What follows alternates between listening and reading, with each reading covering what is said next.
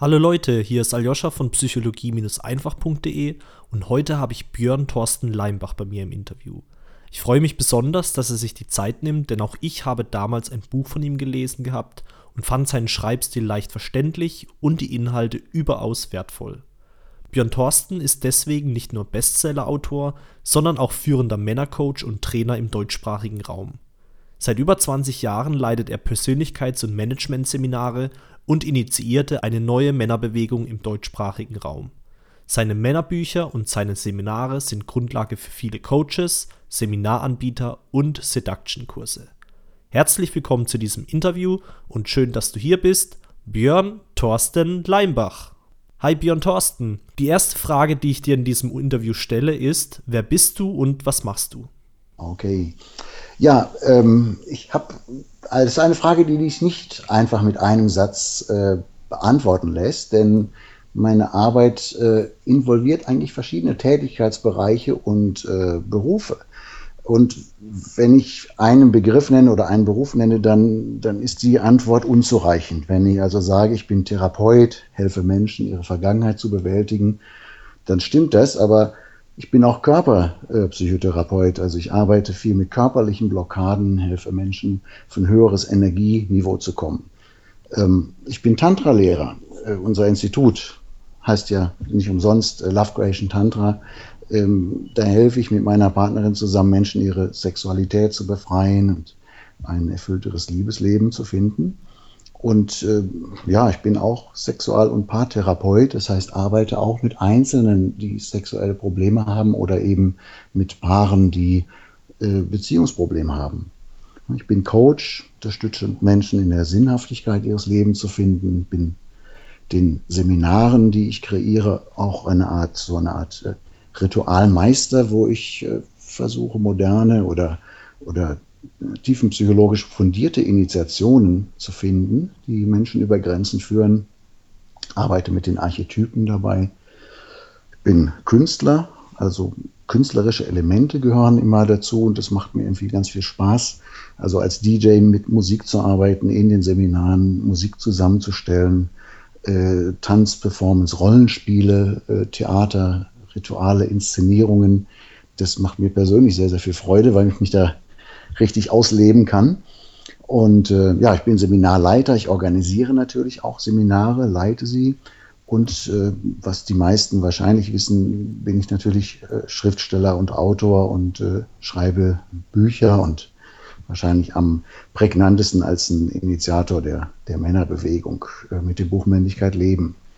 Also es sind eigentlich verschiedene Berufe, die ich da in meine Arbeit äh, einbringen kann. Und das macht es so lebendig, dass ich auch äh, ja, nach 21 Jahren immer noch sage, es macht mir weiterhin wie am ersten Tag Spaß. Ich hatte zum Beispiel das gar nicht gewusst von dir, dass du so vielfältig begabt bist oder auch äh, dich be betätigst. Ich wusste nur, dass du ein tolles Buch geschrieben hast, was ich selber mhm. gelesen habe und äh, wollte an der Stelle auf jeden Fall nochmal direkt Danke sagen, weil es auch ein Buch gewesen, was ich sehr gerne gelesen habe. Ja, schön, super. Das freut mich. Mit den Büchern kann man einfach mehr Menschen erreichen, als ich das in den Seminaren tue. Und das ist es äh, eigentlich auch die Motivation, Bücher zu schreiben. Ne, ich schreibe gerade mein achtes Buch, beziehungsweise ist gerade in der Rezension. Aber äh, wenn ich ehrlich bin, ähm, ist meine Seminartätigkeit das, wo, wo mein Herz mehr dran hängt. Also mit den Menschen ganz persönlich zu arbeiten, ähm, da hängt mehr mein Herzblut dran als an den Büchern. Das kann ich sehr gut verstehen, weil ich merke es jetzt auch selber, wenn ich Blogbeiträge schreibe, dann ist dieses Feedback, was man von den Menschen bekommt, eben nicht so direkt, wie wenn man jetzt direkt vor den Leuten steht. Mhm, mh, genau. Das hat, den Unterschied habe ich jetzt auch schon festgestellt. Ja. Björn, wer warst du denn damals, bevor du gemacht hast, was du heute machst?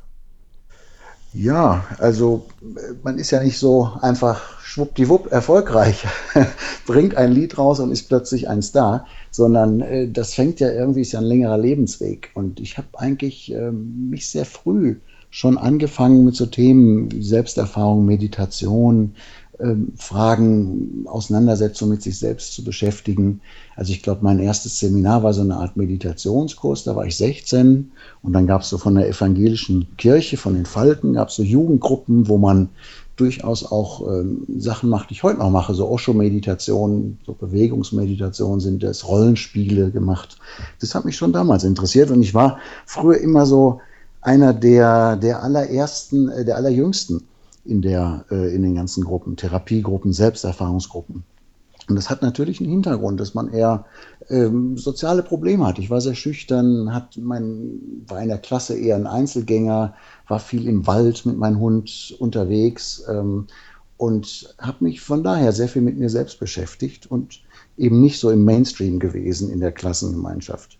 Und da hat mein Weg eigentlich angefangen. Ich habe unwahrscheinlich viele ähm, Gruppen mitgemacht, Meditationen, äh, Ausbildung dann letztendlich auch und äh, äh, Selbsterfahrungsgruppen mitgemacht. War viele Jahre immer das Küken, so mit Anfang, Mitte 20, dann waren alles Ältere als ich. Und ja, habe dann gleichzeitig politische Arbeit gemacht, Anarchist, gegen gesellschaftliche Strukturen, auf vielen Demos gewesen und, und äh, Initiativen mitgemacht, Dinge, die ich heute durchaus noch inhaltlich äh, durchaus teile, aber nicht mehr aktiv äh, tätig bin. Und ähm, ja, ich war schon immer irgendwie ein kreativer, innovativer Geist. Also ich musste immer kreativ tätig sein.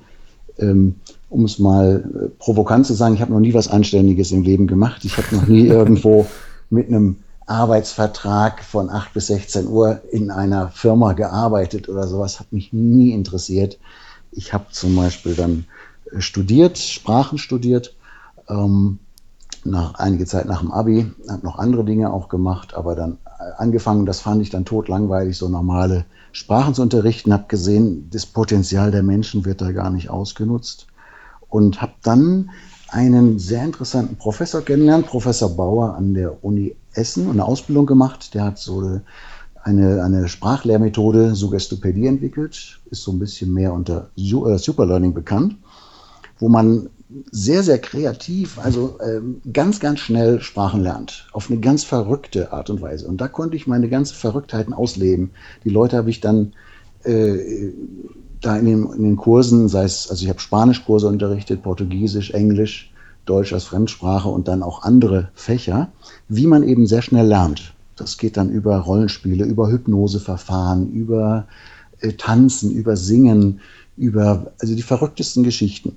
Und ähm, ja, das war im Grunde der, der Vorläufer meiner Arbeit und habe mir da auch ein Image aufgebaut, dann auch in Firmen gegangen, Damals war ich der absolute Freak. Musste vorstellen, mit rosa Latzhose und langem Ziegenbart bin ich dann in so Firmen wie Thyssen oder äh, zu Skoda gekommen und die haben natürlich reichlich die Nase gerümpft. Aber ich kam ja nun von Professor Bauer und konnten sie nicht sagen. Und die haben aber dann doch gemerkt, dass die Sachen, die ich mache, unwahrscheinlich Spaß machen, die Gruppe zusammenbringen und ähm, ich habe da viel Erfolg gehabt ähm, gerade mit diesen Lerntechniken und habe mich da schon auch kreativ sehr ausgelebt. Also ich habe immer ein Kombi gefahren. Allein, und zwar wegen den Seminarmaterialien. Ähm, und das hat mir sehr, sehr viel Spaß gemacht. Und ähm, ich habe dann irgendwann äh, angefangen, Selbsterfahrungsgruppen Tantra, meine ähm, damalige Partnerin, die Laila Bust, mit der ich auch heute noch zusammenarbeite, ähm, kennengelernt und es war relativ schnell klar, dass wir ein, Tantra-Institut aufmachen wollen, in der Richtung arbeiten wollen. Und ähm, ja, dann kam halt nach zwei, drei Jahren der Punkt, wo man sich entscheiden muss, nicht? welchen Weg geht man beruflich. Und ähm, dann habe ich halt schweren Herzens dieses Superlearning oder Suggestopädie-Sachen aufgegeben, also auch Ausbildungen für Lehrer gemacht äh, in diesem Bereich des schnellen oder des kreativen Lernens. Mhm. Und ich muss sagen, also das ist mir schwer gefallen. Das war etwas, äh, das wäre ein alternativer Lebensweg gewesen, wenn ich ihn weiter verfolgt hätte. Und ich denke, ich wäre nicht unglücklich geworden dabei. Was meinst du denn, wer hat dich da am meisten beeinflusst zu so einem Lebensstil? Weil äh, du, bei dir hat man das Gefühl, dass du schon von, von Grund auf recht viel Freiheiten hattest. Äh, ja, das glaube ich schon. Ne? Also ich sag mal, ähm, ich habe in meinen ganzen Therapien, die ich gemacht habe und Selbsterfahrungen, natürlich arbeitet man immer mit Mutter und Vater und arbeitet sich dann in den Therapien an Mutter und Vater ab. Was mhm. alles Mutter und Vater falsch gemacht haben, vielleicht kennst du das, wenn du dich mit so der Therapieszene beschäftigst und man kommt aber letztendlich nicht weiter. Und man versteht erst seinen eigenen Lebensweg und sein eigenes äh, Schicksal besser, wenn man, wenn man auf eine, die positiven Aspekte sieht. Weshalb habe ich mir diese Eltern ausgesucht? Und da muss ich sagen, habe ich einfach Glück gehabt ähm, oder gut gewählt, je nachdem, wie man das so betrachten will. Ähm, meine Mutter ist eine, eine religiös-spirituelle Frau, hat Fremdsprachen unterrichtet. Also ich habe nie Fremdsprachen gelernt, ich, kann, ich konnte die einfach so äh, mal eben nebenbei. Und ähm, ja, ist irgendwie auf einer spirituellen Suche, anthroposophisch orientiert. Äh, das hat mich schon geprägt. Und mein Vater ist äh, erfolgreicher Geschäftsmann, auch sehr kreativer Geist, der dann immer wieder auch sich selbstständig gemacht hat, auf die Nase gefallen ist, nicht aufgegeben hat, der mit über 50 noch in ein anderes Bundesland, einen ganz neuen Job, neuen Beruf angefangen hat. Also der auch äh, sehr, ich sag mal, selbstbestimmt, selbstständig gearbeitet hat. Und wenn du das jetzt zusammen siehst, dann weißt du, warum wir eins der größten, erfolgreichsten Institute haben im spirituellen oder ähm, ja, spirituellen Bereich. Ne? Ja, weil das eine das, wirkt sehr gut mit dem anderen zusammen. Also mhm. wenn man sich eben nur, sagen wir mal, spirituell betätigt, aber dann eben keinen Geschäftssinn hat, dann weiß man nicht, wie man äh, sich am Leben halten kann, quasi ja, als Unternehmen. Ja. Ja. und so ein Institut, äh, ich sage mal, das eine ist am Leben halten, das andere ist ja auch, es ist ja auch für die Teilnehmer schön. Durch, durchorganisierte große Gruppen, wo man irgendwie interessante Menschen findet, wo das Ganze äh, was erfolgreich einfach läuft, das ist für die Teilnehmer auch viel, viel interessanter als, ich sag mal, Kleckergruppen, die dann mal nicht zustande kommen oder schlecht organisiert sind. Auf jeden Fall, ja. Ne? Und es dient der eigenen, äh, meine, der eigenen Motivation, den eigenen Finanzen, aber es dient sehr wohl auch den, den Teilnehmern. Ne? Und äh, ja, ich würde sagen, das habe ich von meinen Eltern mitgekriegt. Mein Vater hat mich immer unterstützt, in so kreative Sachen zu machen. Ähm, also ich weiß nicht, ich habe mir mal zum Geburtstag Vater, was wünschst du dir? Und er war Geschäftsführer in so einer Holz, also Möbelfirma. Mhm. Und dann sage ich, ich will einfach einen Lastwagen voller Holz haben. ja, ich habe mir also kein, kein BMX-Rad, nee, das gab es damals noch nicht, das kam später, aber irgendwie kein Hightech-Spielzeug gewünscht, sondern ich wollte einfach Holz haben, um da irgendwie verrückte Dinge mitzubauen.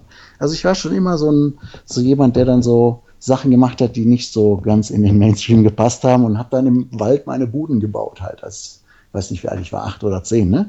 Und mein Vater hat das unterstützt. Der hat dann irgendwie einen LKW besorgt, einen kleinen und irgendwie Wahnsinn. Restholz und das war ein super geiles Geburtstagsgeschenk. Ich bin heute nur dankbar für. Auf jeden Fall, ja, dass er ne? das mitgemacht hat, ja. Ja, ja, ja, genau. Und hat mir geholfen, das Holz in den Wald zu transportieren und mit mir irgendwie da zu bauen. So, ne? Und das, ja, finde ich irgendwie echt cool und ähm, das habe ich ihm auch zu verdanken, so ein Stück weit, so, eine, so ein so einen offenen Geist und der war, hat das immer unterstützt, wenn ich ein bisschen verrückte Sachen gemacht habe. Ne? Ja, ganz wichtig, die Kinder in ihren Träumen unterstützen, ja. Mhm, ja.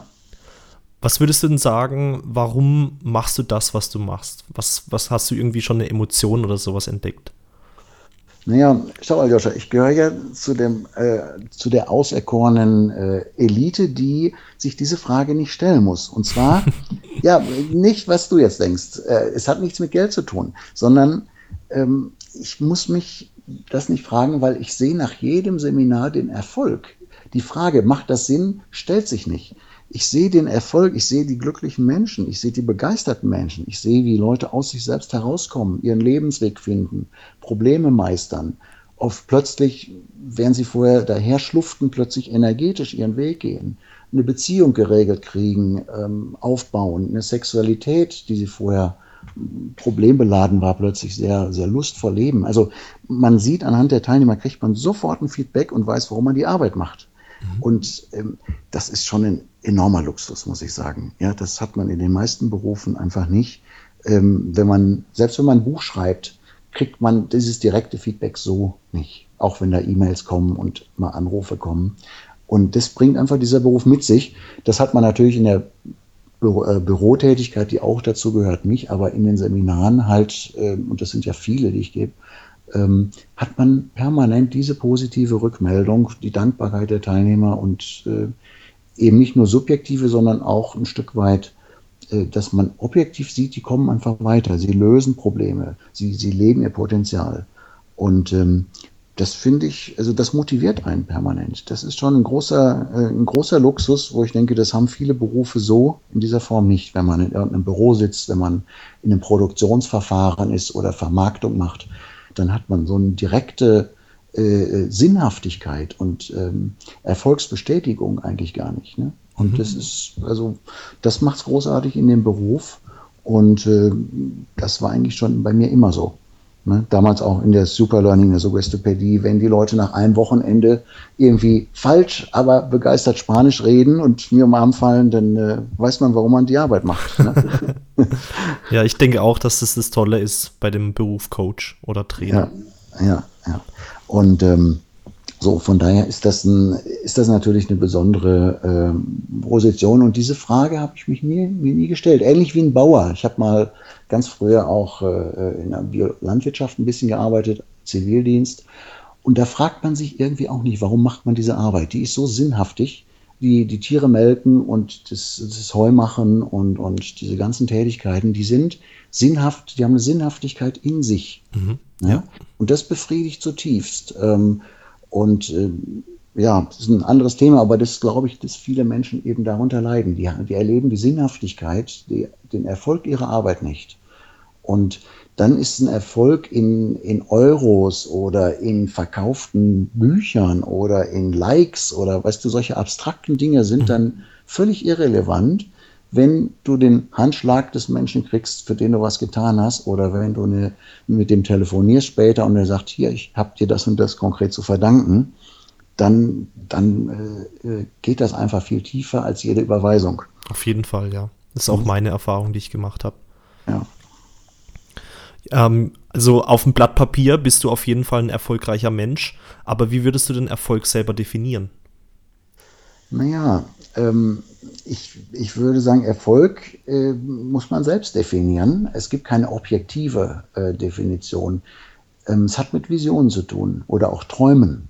Na, vor einer Vision steht vielleicht abstrakter noch oder, oder ungreifbarer noch ein Traum. Es braucht eine, eine Lebensvision, die man hat und die man dann runterbricht zu konkreten Zielen und die dann realisiert.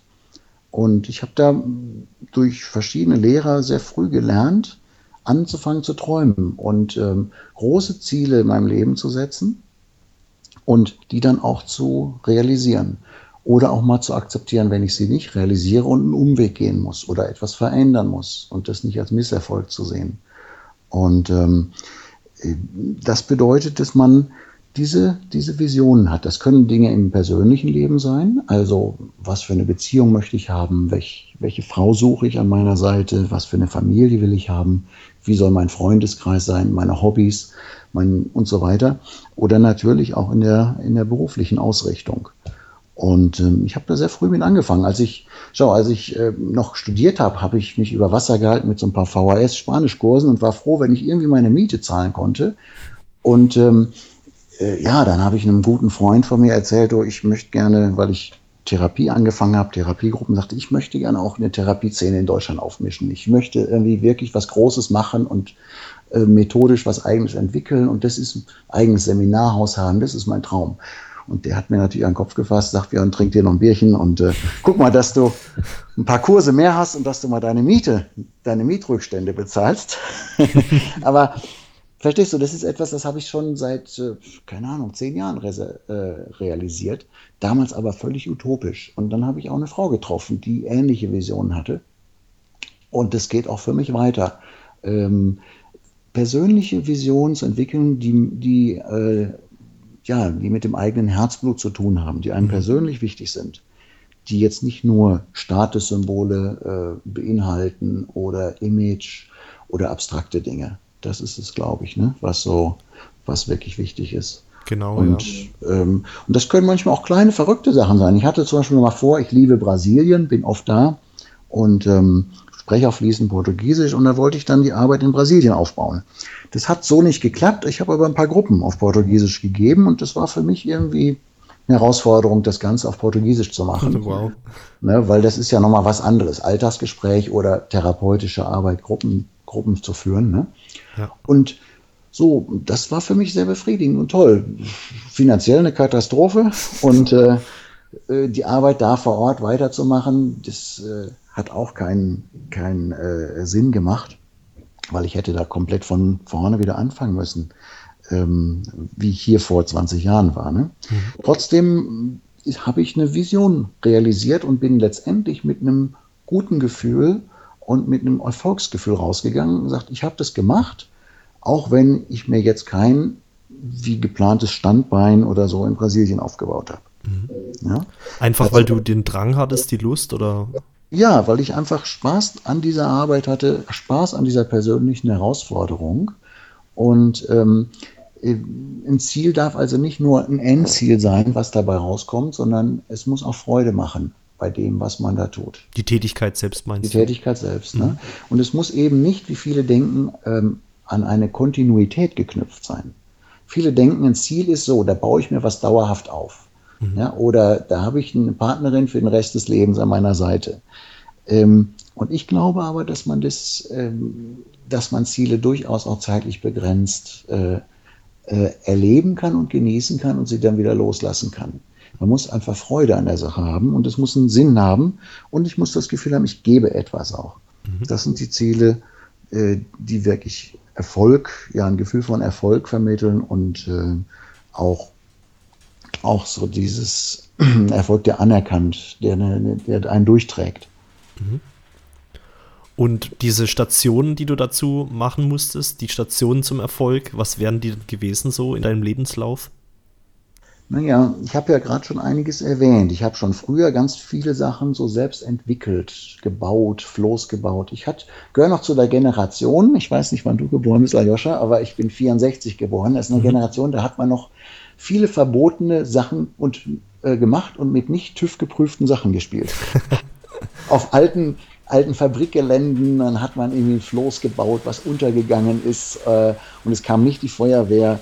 Also ich habe früh angefangen, irgendwie zu konstruieren, zu machen. Ähm, das hat so die Kreativität gefördert, ein Elternhaus auch.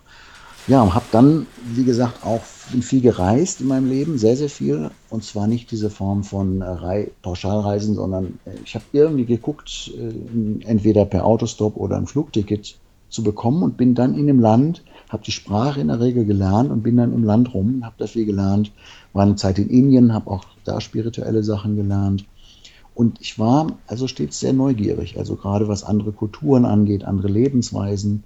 Äh, und dann persönliche Entwicklung waren so, waren wirklich, waren Leitfaden. Also ich habe ähm, erst in den letzten Jahren, sag ich mal, angefangen, mir, mir Dinge zu kaufen, die einen Investitionswert haben. Ich habe mein Leben lang mein Geld in mich investiert. Mhm. Ja? Ich habe also, während andere sich ein schickes Auto gekauft haben oder eine, eine Eigentumswohnung oder sowas, ähm, habe ich dann ganz viele Jahre irgendeine Schrottkiste gefahren und hatte eine Mietwohnung und es war mir egal. Ich habe ich hab einfach ganz viele Seminare für meine persönliche Entwicklung gemacht, Ausbildung gemacht und äh, da ist irgendwie kein D-Mark und kein Euro, bei dem ich irgendwie bereue. Ich habe die skurrilsten Sachen gemacht. Ja, Im Buddhismusbereich, im Hinduismus, schamanische Initiationen in der ganzen Welt, sehr skurrile Sachen auch gemacht, gefährliche Sachen gemacht so in allen therapeutischen Richtungen, weil ich mich einfach intensiver kennenlernen wollte. Und ähm, das waren so, äh, ja, das sind alles Dinge, die heute meine Arbeit beeinflussen. Das mache ich auch weiter. Also radikale Sportarten, Extremsportarten, ne? das, das äh, reizt mich heute noch, also mache ich heute auch noch. Äh, ähm, und das ist, das sind alles Dinge, die da reingespielt haben. Die Suggestopädie war dann ein Schritt, wo ich Kreativität leben konnte und da auch noch gutes Geld mit verdient habe und auch den Menschen was geben konnte, an, an das sie äh, vorher nicht geglaubt haben, nämlich zum Beispiel eine Sprache sehr schnell zu lernen oder Rhetorik auf der Bühne zu stehen und äh, wirklich Freude zu haben bei einer riesen Menschenmenge, entspannt zu sein, sie selbst zu sein. Und seit 21 Jahren habe ich dann die Leila kennengelernt und dann das eigentliche Institut gegründet, ne, im Bereich mhm. Tantra und Selbsterfahrung. Also das sind so die, das würde ich sagen, ist ein, ein Weg, wo ich immer wieder was mitgenommen und erweitert habe. Mhm. Also was ich jetzt so aus dem, dem Lebenslauf feststellen konnte, ist, dass du eigentlich immer nach deinem Gefühl gegangen bist. Also du hast gesagt, das möchte ich jetzt als nächstes machen und dann hast du es auch gemacht. Also du hattest dann auch den Mut dazu, äh, waghalsige Schritte zu gehen, wie jetzt zum Beispiel ins Ausland zu reisen und solche Sachen. Mhm. Ja, also ähm, das Gefühl ist mir zu wenig. Ähm, ich habe eine Vision entwickelt. Also nicht aus einer Stimmung heraus oder so, sondern schon mich beschäftigt, was will ich machen, was passt. Ähm, eine Vision entwickelt einfach von den Dingen und dann diese Vision auch verfolgt, auch wenn Tiefschläge kamen, auch wenn es mal nicht lief. Ne? Aber was, Meistens, was war, Entschuldigung, wenn ich mhm, unterbreche, ja. aber was war dir bei der Vision dann immer wichtig? Dass sie sinnhaftig ist? Die Sinnhaftigkeit, also ähm, dass ich Menschen was geben kann. Ja. Also, äh, dass ich nicht nur mein Ding mache, wie wenn ich kite, weißt du, da habe ich auch ja. Spaß dran, aber oder mit meinem Ultraleitflieger irgendwie einmal zum Nordkap fliege, das ist schon, ja, das macht irgendwie Spaß. Aber das wird nicht unbedingt der entscheidende Punkt in meinen Memoiren sein, mal irgendwann. ja, das sind so Dönekes, die man so macht im Leben und die einem irgendwie auch einen Kick geben. Mhm. Und die, die sind aber also das Gefühl, ich gebe der Menschheit etwas oder konkreten Menschen etwas, was sie weiterbringt. Ich helfe Menschen. Das ist, äh, würde ich ganz klar sagen, eine soziale äh, ja. Einstellung. Menschen wirklich zu helfen, also nachhaltig zu helfen. Ja. ja? Äh, sich irgendwie glücklicher oder kreativer oder wie auch immer zu leben.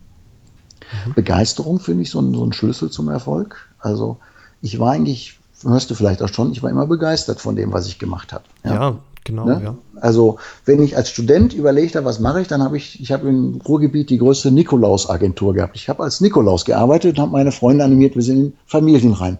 Das war nur zum Geld verdienen, weil ich meine Miete nicht zahlen konnte. Aber ich habe da richtig Spaß dran gehabt.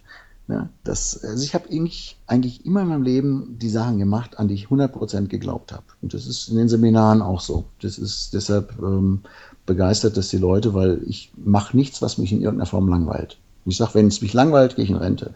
Ne? Super, ja. Also, ich mag die ne, Einstellung.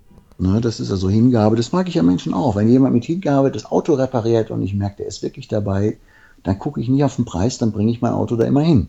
Ja? Ähm, Weil man weiß, so, dass er es gerne macht, ja. Der macht das gerne und es ist eine Freude, dem zuzusehen, wie der arbeitet, ja. Mit absoluter äh, Hingabe macht er seinen Job. So, und das ist irgendwie, äh, das finde ich wichtig. Ja, Streben nach Perfektion. Das ist, ich bin Perfektionist. Ähm, das, das ist so. Ich bin eigentlich nicht zufrieden mit meiner Arbeit. Ähm, es gibt immer irgendwas zu nörgeln und auszusetzen. Ähm, das ist für das Team manchmal anstrengend.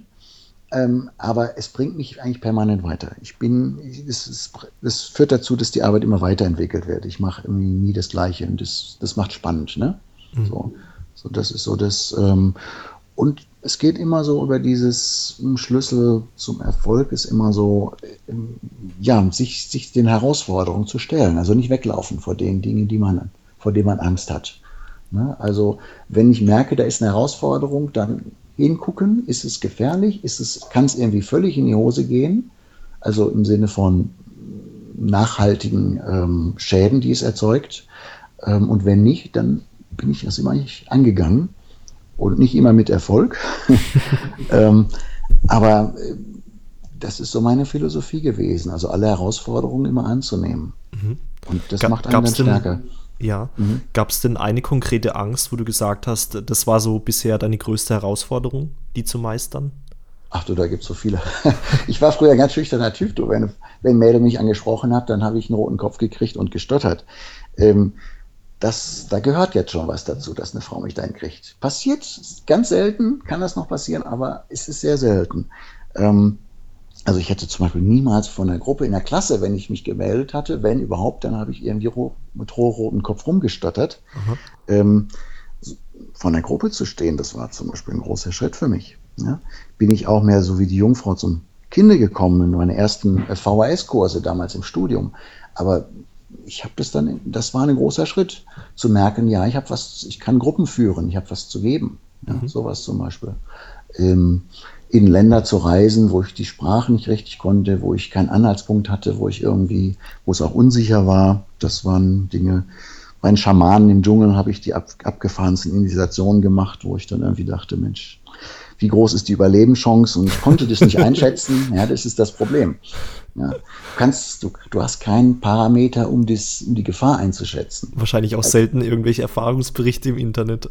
Ja, ja, das ist schon. Also du musst dann vertrauen und musst dann irgendwie, also da habe ich schon sehr scharfe Sachen erlebt, ähm, auf die ich auch stolz bin.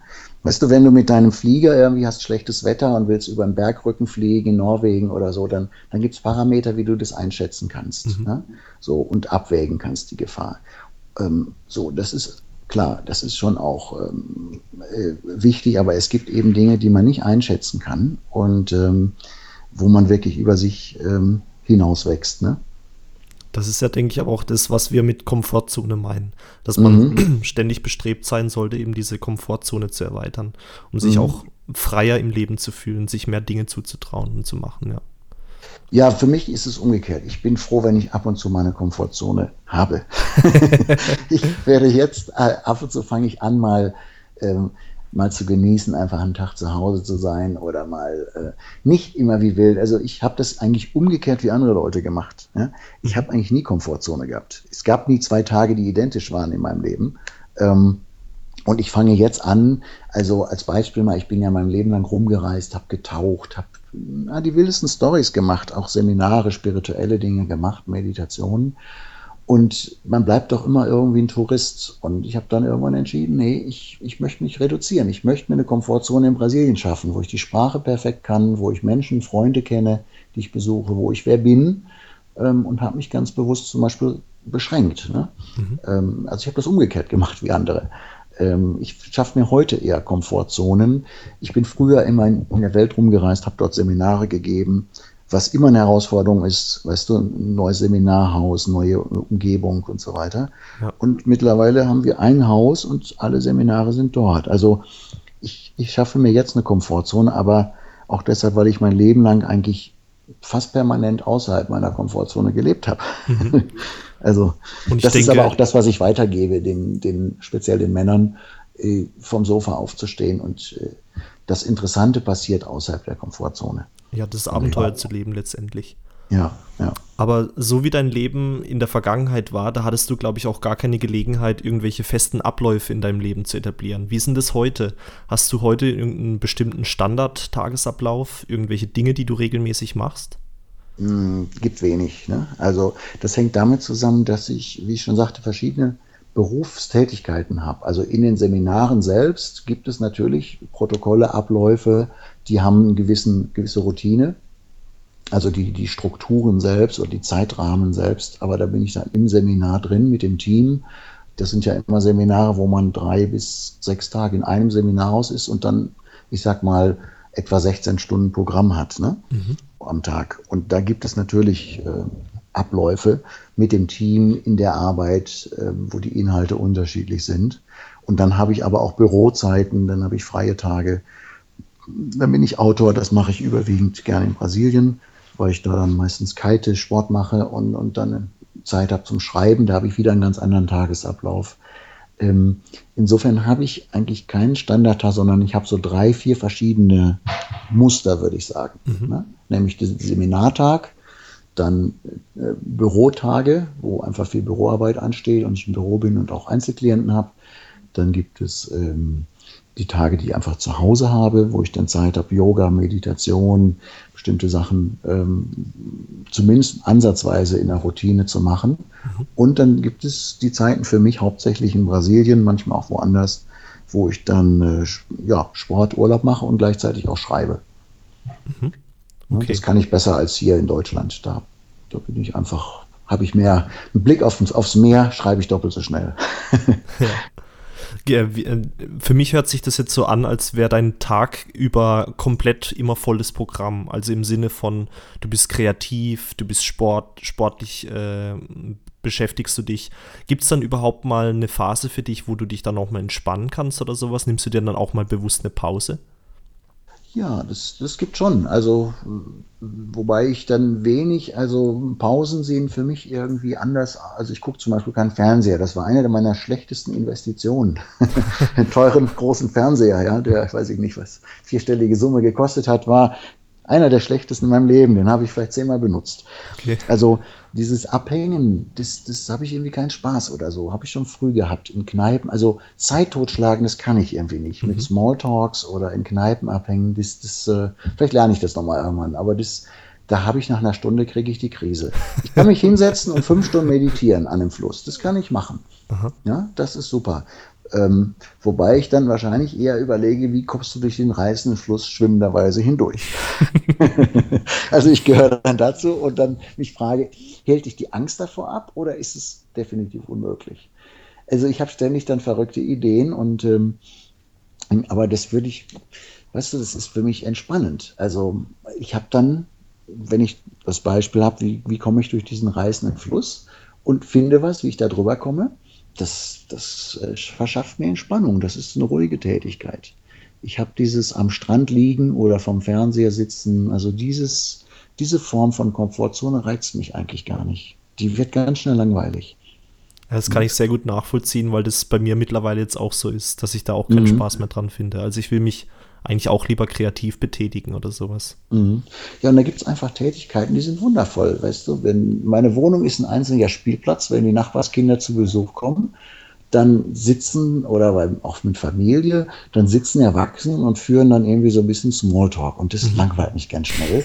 Und dann, ich, ja. dann spiele ich lieber an meiner Pooldance-Stange, die ich für meine Frau gekauft habe, wo die Mädels dran spielen. Dann mache ich mit denen lieber irgendwas an der Pooldance-Stange oder in meinem Yogatuch, was hängt, Aha. oder auf den Bällen, den Gymnastikbällen oder äh, weißt du, dann spiele ich lieber mit den Kids und mach, baue irgendwie was mit denen. Da entspanne ich bei. Das ist für mich irgendwie Lebensqualität. Ja? Also du bist ähm, auch gerne in Bewegung, so wie ich das raushöre. Bin gerne in Bewegung und mache jeden, ich bin für jeden Blödsinn zu haben und hoffe, dass das auch immer so sein wird. Mhm. ne? Ja, das hält also, auch, denke ich, jung, würde ich sagen. Ja, ja also habe ich in meinem letzten Buch, was jetzt rauskommt, auch beschrieben, ne, dass man immer wieder neue Bewegungsabläufe braucht, dass man jung bleibt und auch fit bleibt, mhm. wenn du immer wieder Neues machst, was du noch nie gemacht hast. Also bei meinem Yogatuch mache ich ja Übungen, aber die Kids, die erfinden die haben noch nie ein Buch gelesen und erfinden dann einfach mit diesem Yogatuch Sachen, wo ich denke, das geht doch gar nicht. Und das, das reizt mich dann, das nachzumachen. So. Also das ist irgendwie, das entspannt mich auch, sowas zu machen. Ja? Also ich finde, ich spiele auch gerne und, und äh, bin sehr kreativ. Das sind für mich dann aber, ähm, also solche Beispiele jetzt mit Kindern, das sind Zeiten, in denen ich wirklich regeneriere auch. Mhm. Und was würdest du denn Leuten empfehlen, die jetzt auch so einen Erfolg einfahren wollen wie du? Also, wenn sie jetzt beispielsweise sagen, ich möchte auch Trainer oder Coach werden oder ich möchte mhm. generell im Leben viel ausprobieren, mutig sein und so weiter, was, was empfiehlst du denen? Ne, du musst mindestens doppelt so viel machen, wie du deinen Teilnehmern zumutest. Aha, okay. Also in jeder Beziehung, ja. Das, äh, das merken die Leute auch. Ich bringe dir nichts bei, was ich nicht mindestens das Doppelte gemacht habe. Mhm. Ja, schon längst. Also man muss alle Verrücktheiten selbst machen, die man, die man predigt. Ja. Ähm, ständig kreativ sein, offen sein, Neues zu erleben. Man darf nie stehen bleiben, man muss sich ständig weiterentwickeln. Ähm, also die eigene Persönlichkeitsentwicklung finde ich A und O. Das muss irgendwie ein ganz großer Wert im Leben sein. Mhm. Und auch die Bewusstseinsentwicklung, also Meditationspraxis, bewusster zu werden, mit dem reifer zu werden. Ähm, das halte ich für wichtig. Und was ich vorhin sagte, der entscheidende Punkt ist, dass man 100% begeistert ist von dem, was man da tut. Mhm. Also nichts halbherziges machen oder Schema F, zehn Jahre deine Seminarkonzepte durchziehen. Das ist einfach, das, das kommt einfach nicht rüber. Mhm. Also du musst selbst begeistert sein. So, und man muss selbst eigentlich immer wieder auch weiterentwickeln. Ähm, immer wieder danach suchen, wie, wie kann ich es noch kreativer, noch besser äh, machen. So, das, das merken die Menschen, dass man, dass man eigentlich in der Arbeit sich immer perfektionieren will weiter. Dass man wirklich mit dem Herzen dabei ist und äh, dass man höchste Qualität liefert und mhm. das Gefühl hat, eigentlich man macht doppelt so viel, wie man bezahlt kriegt. Mhm. Okay. Das finde ich eine gesunde Einstellung. Auf jeden so, Fall. Also ja. das subjektive Gefühl, es gibt ja da keinen objektiven Marktwert, ja. Das ist ja richtig, eh Quatsch. Ja, richtig. Ne? Aber vom Gefühl her muss man das Gefühl haben, ich gebe eigentlich viel mehr.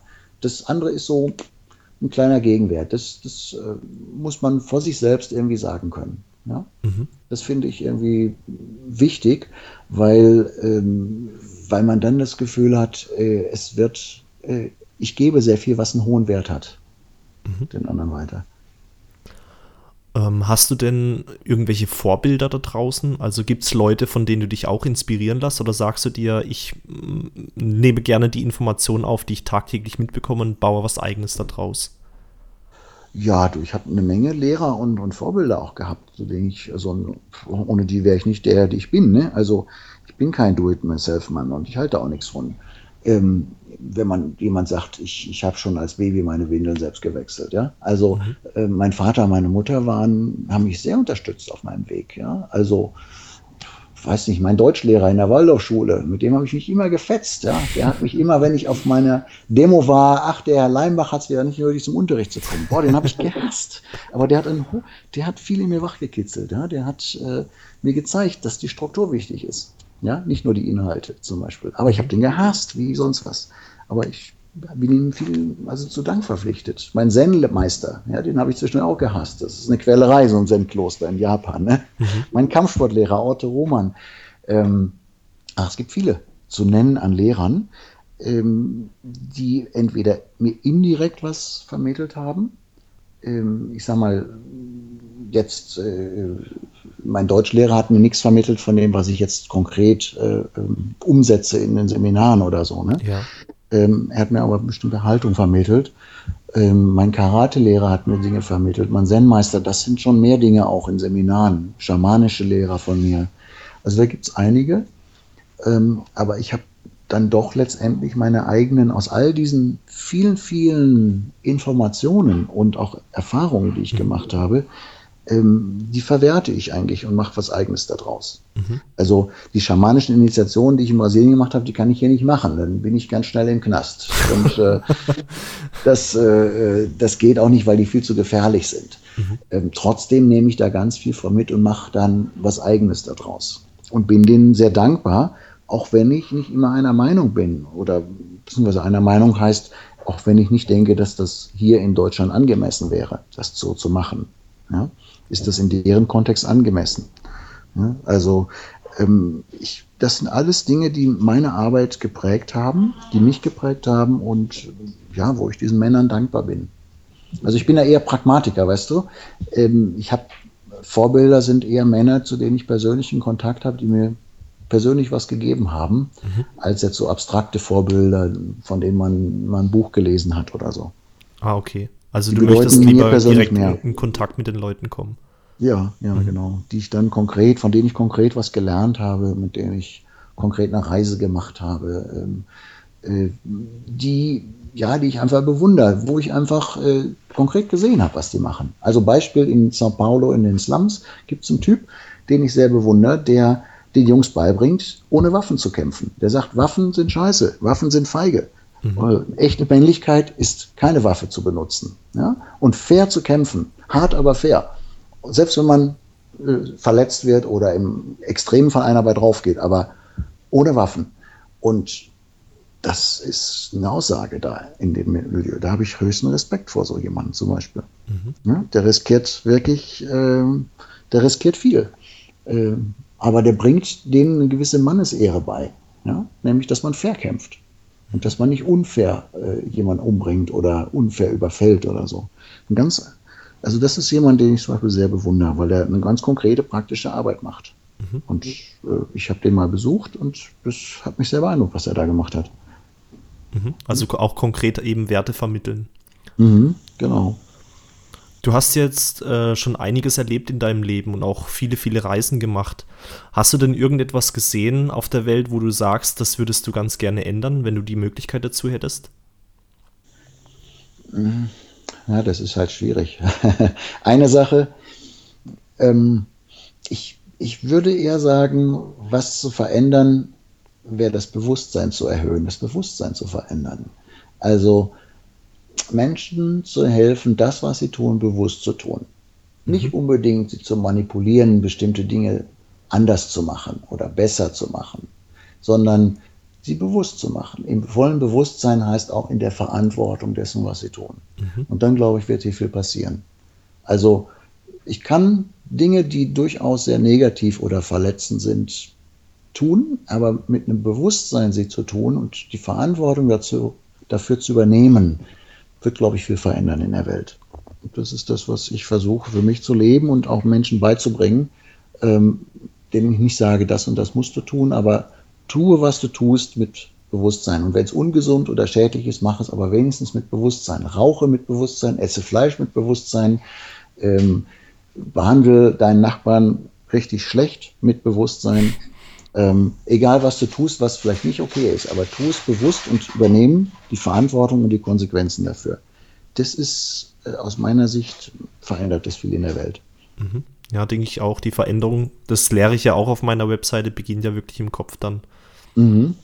Ja, nicht nur im Kopf, du, du musst auch die Konsequenzen. Also dein Nachbar äh, wirft deine Zeitung dort weg oder so, ja, um dich auch mhm. zurückzuärgern. Ja? ja. Äh, durch das viele Fleisch essen wird, äh, hat das bestimmte Konsequenzen auf die, auf das äh, Wasser. Dann kannst du nicht schimpfen, dass das Wasser mit Nitrit verseucht ist. Also es geht einfach darum, dann zu sagen, ja, ich bin einer, der die, der mit dran schuld ist, der mit die Verantwortung dafür hat.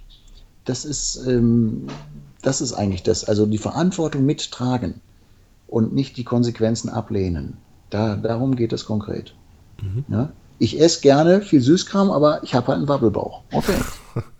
Ja. Aber ich bin mir dessen bewusst, ja, dass das passiert. Ja, ich stehe dazu. wenn, mir ist es wichtig und mir ist. ist es nicht wichtig. Ich hasse die Leute, die sagen, ja, ich würde ja gerne was ändern oder so. Alles Affenkacke. Wenn ja. du es wirklich willst, dann lässt du es, ja. Ähm, wenn, ich habe Männer erlebt, die wahnsinns für meine Seminare 20 Kilo abgenommen haben. Weil ich gesagt habe, wenn du dieses Gewicht nicht hast und nicht so und so fit bist, kommst du nicht.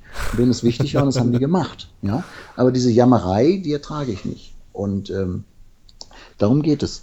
Es gibt andere, die sagen, weißt du was, Pff, nee, ich esse so gerne, ich lebe mit meinem Übergewicht, dann bin ich halt unsportlich und kann nicht äh, das und das machen oder entspreche nicht einem Bild von Männlichkeit, was du hast, aber ich stehe dazu. Ja. Okay, Respekt dann passt es. Aber eben ja? nicht sagen. Dann nee, ist deine Schokolade aber nicht mit den fiesen Bemerkungen und dem schlechten Gewissen, sondern ist sie wenigstens mit Freude. Ja? ja. Und übernimm die Verantwortung. Darum, darum geht es letztendlich. Ah, du hast auch gerade äh, Männer erwähnt. Warum, warum arbeitest du denn hauptsächlich mit Männern bei dir in den Seminaren? Und warum schreibst du auch für Männer hauptsächlich Bücher? Ja, ich meine, ursprünglich waren wir, haben wir äh, gemischte Seminare nur gemacht und ähm, ich habe dann gemerkt, dass ich mich um das schwache Geschlecht kümmern muss. Ähm, weil in den Seminaren, weißt du, feminine Atmosphäre, die Frauen haben letztendlich dominiert. In den Tantra-Seminaren haben die Frauen die Männer ausgesucht, oh. haben die, die Frauen die Männer verteilt, haben die Frauen letztendlich dominiert und ich bin dann sehr schnell dahinter gekommen, dass in den Beziehungen das eigentlich nicht anders ist, dass eigentlich die Frauen führen. Ja? Die Männer zwei große Sprüche klopfen und irgendwie äh, wer weiß was erzählen, aber als Therapeut schaust du natürlich in einer ganz anderen Form hinter die Kulissen, als so mm, man das sonst tut. Da, da hört man dann andere Dinge, die selbst der beste Freund manchmal nicht hört, weißt du? Und da kommt man dann dahin, dass die Männer Unterstützung brauchen. In einer Zeit, wo, wo der Feminismus einfach sehr äh, das Zwischenmenschliche geprägt hat, unsere Gesellschaft geprägt hat und Frauenförderung eigentlich gang und gäbe ist sind eigentlich die Männer diejenigen, die am meisten äh, leiden. Und das kann man ja auch statistisch dann sehen. Ne? Die, sind, die haben mehr Krankheiten, sterben eher, haben mehr Unfälle, eher depressiv, Alkohol, Drogenabhängigkeit und so weiter. Und das kann ich auch bestätigen. Also die Männer brauchen mehr Unterstützung, ihren eigenen Weg zu finden und ganz speziell so in Beziehungsfragen, ähm, ihren Weg zu finden in Beziehungen. Mit einer mit einer Trennung klarzukommen. Du glaubst nicht, wie viele Männer zu mir kommen, die nicht mit einer Trennung mehr klarkommen, die mhm. da Jahre und Jahrzehnte drunter leiden, ihr Herz verschließen, vielleicht noch Sex haben, aber nie mehr lieben, mhm. weil eine Frau, die sie abgöttisch geliebt hat, verletzt hat, verlassen hat. Und Frauen kommen da in der Regel sehr viel besser mit klar. Und das hat für mich war der Anfang, äh, mich mit Männern zu beschäftigen, was konkret für Männer anzubieten, ähm, um die zu stärken, um äh, sie zu stärken, ihre Männlichkeit zu leben, sich nicht zu schämen, sie nicht zu verstecken, Ecken und Kanten zu zeigen und, naja, auch in Frauen gegenüber zu zeigen, so, ähm, was will ich, was will ich nicht, Ja und Nein sagen, sich zu zeigen als Mann. Mhm. Eine ganz, ganz wichtige Arbeit, gerade heute bei uns in der Gesellschaft. Du hast es ja auch in deinem Buch gesagt, dass eben äh, auch männliche Vorbilder fehlen in der Gesellschaft.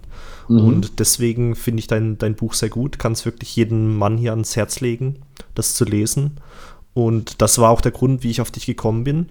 Björn, mhm. vielen, vielen Dank, dass du die Zeit genommen hast, die Interviewfragen Gerne. zu beantworten. War ein sehr, sehr lebendiges Interview, hat mir sehr viel Spaß gemacht. Ja, schön. Danke dir. Ja, danke für die, für die Fragen und auch äh, ja, für dein, dein Ohr. Aktiv zugehört. das ist auch äh, sehr entscheidend und äh, ja, für deine Präsenz. Danke dir, ich bin gespannt, das äh, dann nochmal im Konkreten zu verfolgen als Zuhörer. Mhm. Okay, also vielen Dank nochmal und äh, zum Schluss möchte ich aber euch noch darauf hinweisen, dass es noch ein Angebot gibt von Björn und zwar, wenn ihr jetzt auf psychologie-einfach.de slash Partner geht, dann habt ihr da die Möglichkeit, mehr über den Björn und seine Arbeit zu erfahren. Vielen Dank fürs Zuhören, bis zum nächsten Mal, euer Aljoscha. Okay, ciao.